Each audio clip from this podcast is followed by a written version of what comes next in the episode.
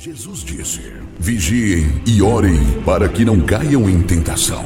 Começa agora o momento de oração do projeto Oração é a Resposta, uma realização do Departamento Nacional de Oração da Igreja Pentecostal Unida do Brasil.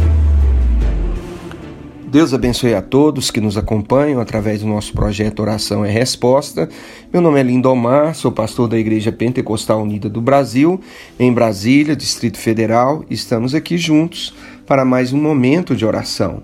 A palavra de Deus para nós hoje encontra-se registrada no Evangelho de Marcos, no capítulo 8, a partir do verso 31, onde lemos: Então começou Jesus a ensinar-lhes que era necessário que o filho do homem sofresse muitas coisas, fosse rejeitado pelos anciãos, pelos principais sacerdotes e pelos escribas, fosse morto e que depois de três dias ressuscitasse.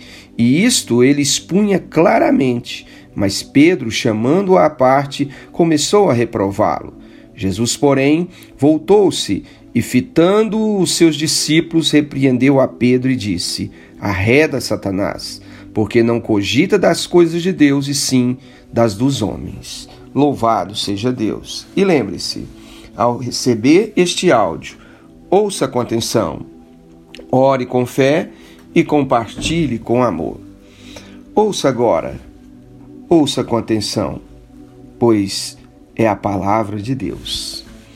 Veja meu amado irmão, minha amada irmã, a Bíblia Sagrada nos ensina acerca é, de um período diferenciado aonde Jesus ele passa abertamente a falar sobre sua morte. Até esse ponto, o Senhor ele não deixava claro qual era o objetivo de sua vinda. E por isso, muitos entendiam mal o objetivo da vinda de Jesus. Muitos pensavam que o caráter de Jesus como Messias seria de um revolucionário para tomar o governo da nação de Israel das mãos dos romanos e passar então a, a reinar a partir de Jerusalém. No entanto, Jesus, a partir desse momento, a partir desse período que lemos aqui no Evangelho de Marcos, ele deixa claro, ele ensina claramente acerca do seu propósito messiânico. Ele vem não para reinar num reino físico em Jerusalém, mas ele vem para se entregar à morte e libertar a todos aqueles que estão cativos pelo maligno. Louvado seja Deus. E acerca disso, nós vemos que o próprio Pedro, que anteriormente havia recebido uma grande revelação de Deus acerca da identidade de Jesus como filho unigênito de Deus, o próprio Pedro, ele reprova Jesus ao ouvir Jesus falando sobre morte, sobre sofrimento, Jesus, ele é repreendido por Pedro. E o Senhor, por sua vez, ele identifica na fala de Pedro a própria ação de Satanás e repreende Satanás da vida de Pedro. Isso porque as coisas espirituais, irmãos, elas são loucura para o homem natural. De fato, a palavra de Deus chega a nos dizer lá em 1 Coríntios, capítulo 1, versículo 18, que a palavra da cruz ela é loucura para os que se perdem, mas para aqueles que creem, ela é poder de Deus. Louvado seja o nome do Senhor Jesus Cristo. E o objetivo da vinda de Jesus, ela está claramente uh, delineado em Isaías no capítulo 53. Depois você poderia fazer a leitura desse capítulo completamente e ali nos deixa claro qual o objetivo da vinda de Jesus como Messias, como o Salvador. A Bíblia diz que ele veio como um homem sem beleza, sem formosura, uma, um homem desprezado de todos e que ele seria pendurado no madeiro. Louvado seja o nome do Senhor Jesus Cristo. E isso Jesus, ele vai deixando claro como nós estamos vendo aqui. Em um certo momento, a Bíblia nos diz lá no Evangelho de João, no capítulo 6, nos versos 14 e 15, que após Jesus ter multiplicado ali alguns pães e peixes para mais de 5 mil pessoas, as pessoas, quando se depararam com aquele sinal, eles identificaram em Cristo o Messias que deveria vir. Então a Bíblia nos diz o seguinte: vendo, pois, os homens o sinal que Jesus fizera, disseram este é verdadeiramente o profeta que deveria vir ao mundo. Sabendo, pois, Jesus que estavam para vir arrebatá-lo, para proclamar-o proclamá-lo rei, retirou-se novamente sozinho para o monte. Então veja, as pessoas diante do poder que Jesus ele demonstrava, dos milagres que Jesus operavam, eles entenderam que ele era o Messias, mas um Messias para um reino temporal, a ponto de quererem ah, forçosamente ah, conduzir Jesus como rei coroado para Jerusalém. Então Jesus se afasta dessas pessoas, porque não foi para isso que Jesus veio ao mundo. Louvado seja o nome do Senhor. Então, meu amado irmão, minha amada irmã, se há uma palavra que resume a vida de Jesus aqui na terra, a palavra é cruz. Ele veio para morrer na cruz, para salvar a mim e a você da escravidão em que estávamos sujeitos pelo pecado. E agora, cada um de nós desfrutamos dessa liberdade, dessa novidade de vida que Cristo nos proporciona à medida que recebemos Ele como único e suficiente Salvador da nossa vida. Por isso eu quero dizer a você que ouve este áudio de oração, se você ainda não recebeu Jesus e não declarou Jesus, não confessou Jesus em sua vida como um único e suficiente Salvador, faça isso ainda agora e você desfrutará do poder libertador que Jesus Cristo, através da sua morte na cruz de Calvário e da sua ressurreição, ele possibilitou para todos aqueles que nele crê tenham vida e vida com abundância. Louvado seja o nome do Senhor. Então, estamos aqui para falar rapidamente sobre a cruz, sobre o poder de Jesus crucificado.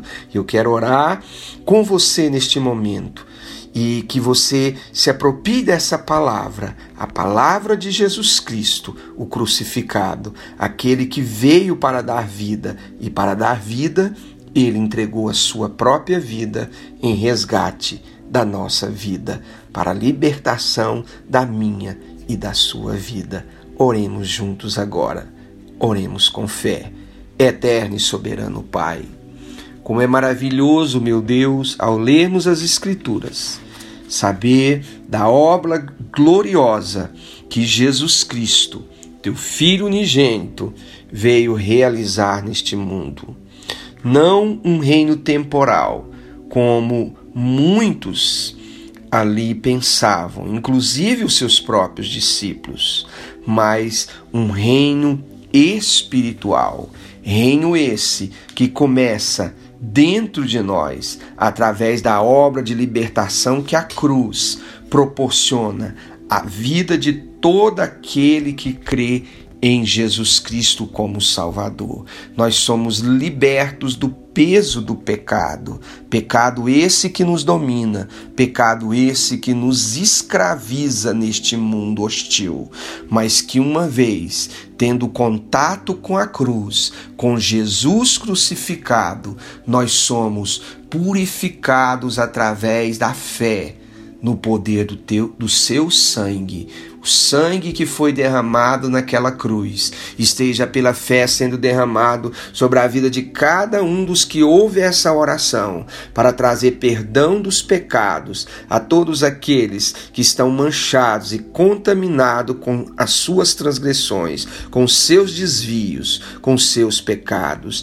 Em nome de Jesus, que o sangue de Cristo seja derramado sobre a vida deste irmão, desta irmã, deste homem, desta mulher de cada uma dessas pessoas que ouve essa oração e que pelo sangue de Jesus Cristo cada um esteja sendo agora lavado e remido pelo poder do sangue de Cristo de toda iniquidade e de todo pecado. Em nome de Jesus, esteja salvando a agora, Pai, a vida dessa pessoa que ainda não serve ao Senhor, mas que agora, guiado pelo teu espírito, ao ouvir essa palavra, firma um propósito de decisão e de entrega. Em nome de Jesus, receba, Pai, a vida deste homem, dessa mulher que agora de coração está se entregando ao Senhor, reconhecendo e confessando Jesus Cristo como um único e suficiente Salvador.